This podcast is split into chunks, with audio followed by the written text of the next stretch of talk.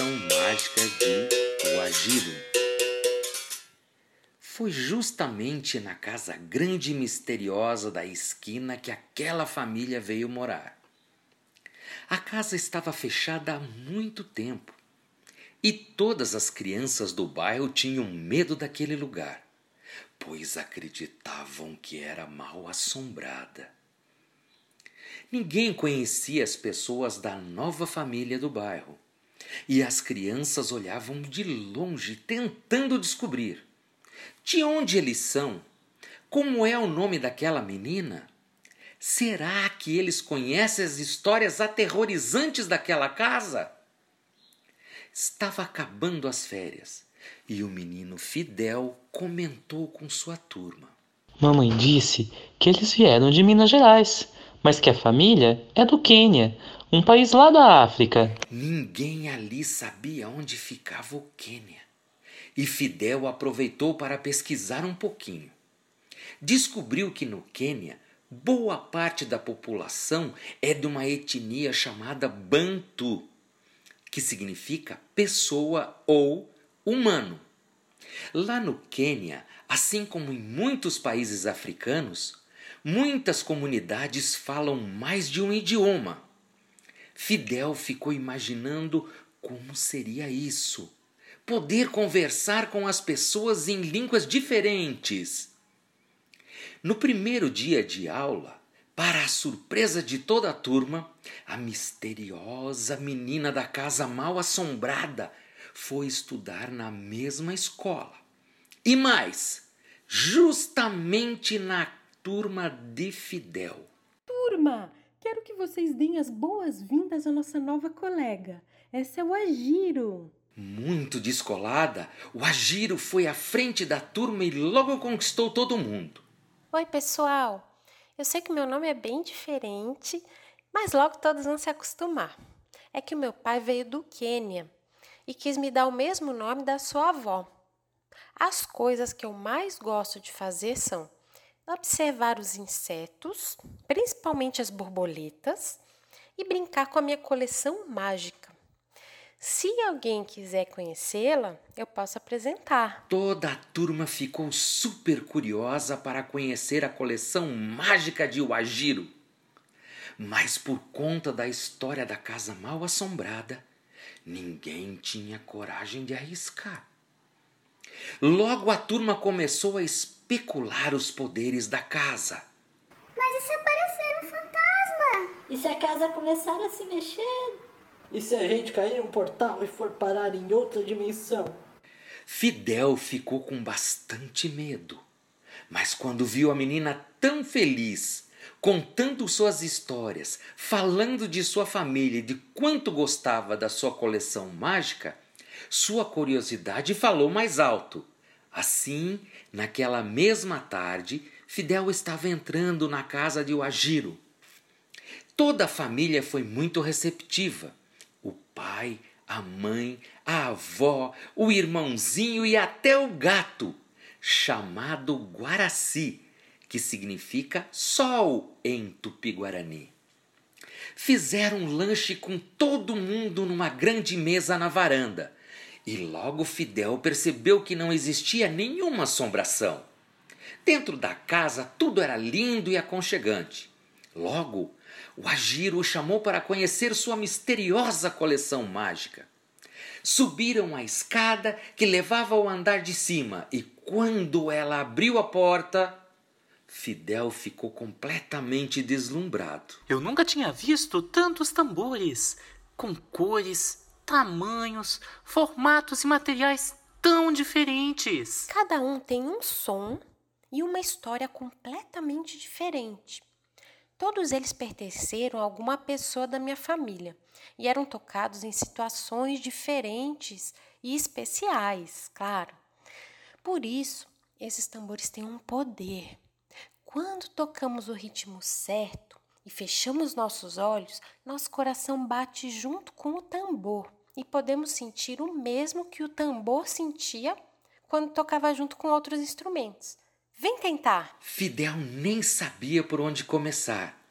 Tinha tambor grande, pequeno, largo, estreito, colorido, de lata, de madeira.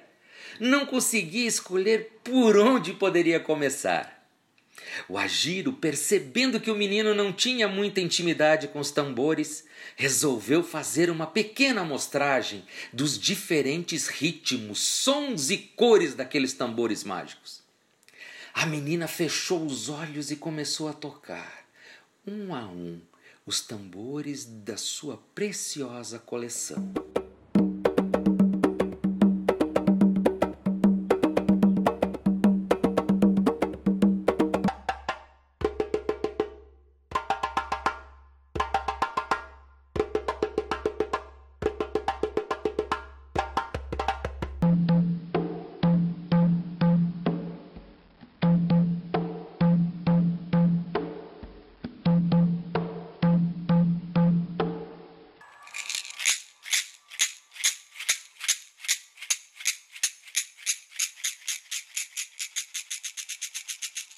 Fidel ficou completamente maravilhado com o que estava acontecendo.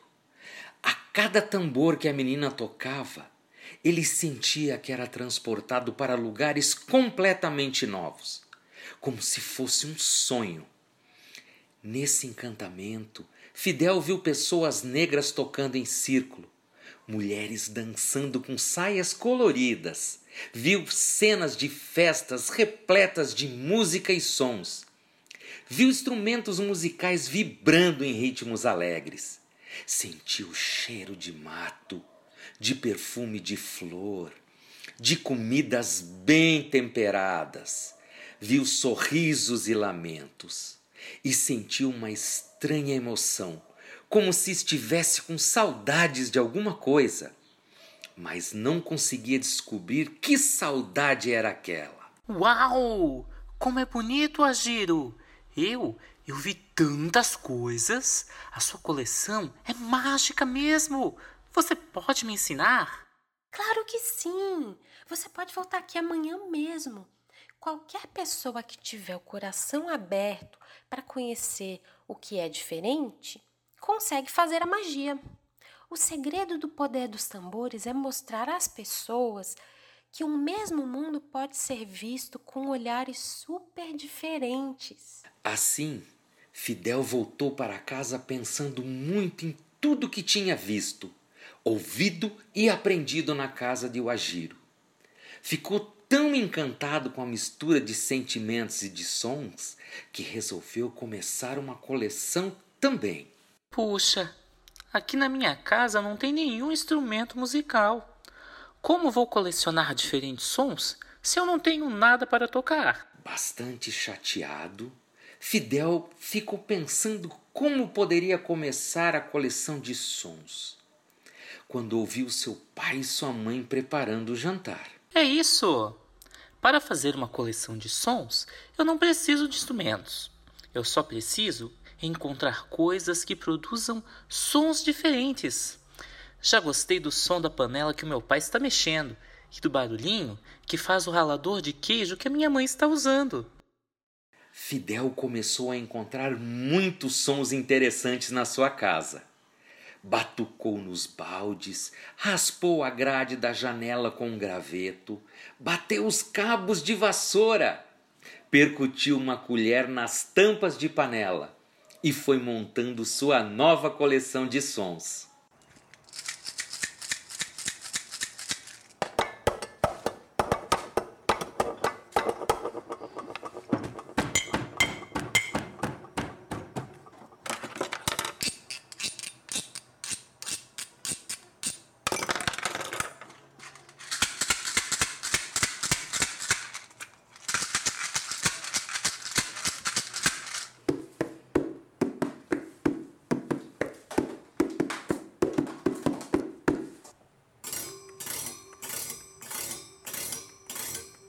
Fidel descobriu ainda que conseguia inventar um bocado de música com os sons que ele começou a colecionar.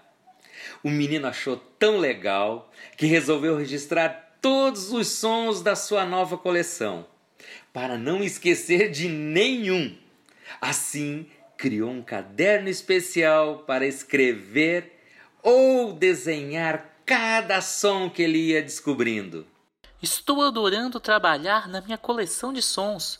O que você acha de começar a fazer uma também? Vou te dar uma dica. Procure quantos sons você pode encontrar no seu quarto. Depois, tente na cozinha.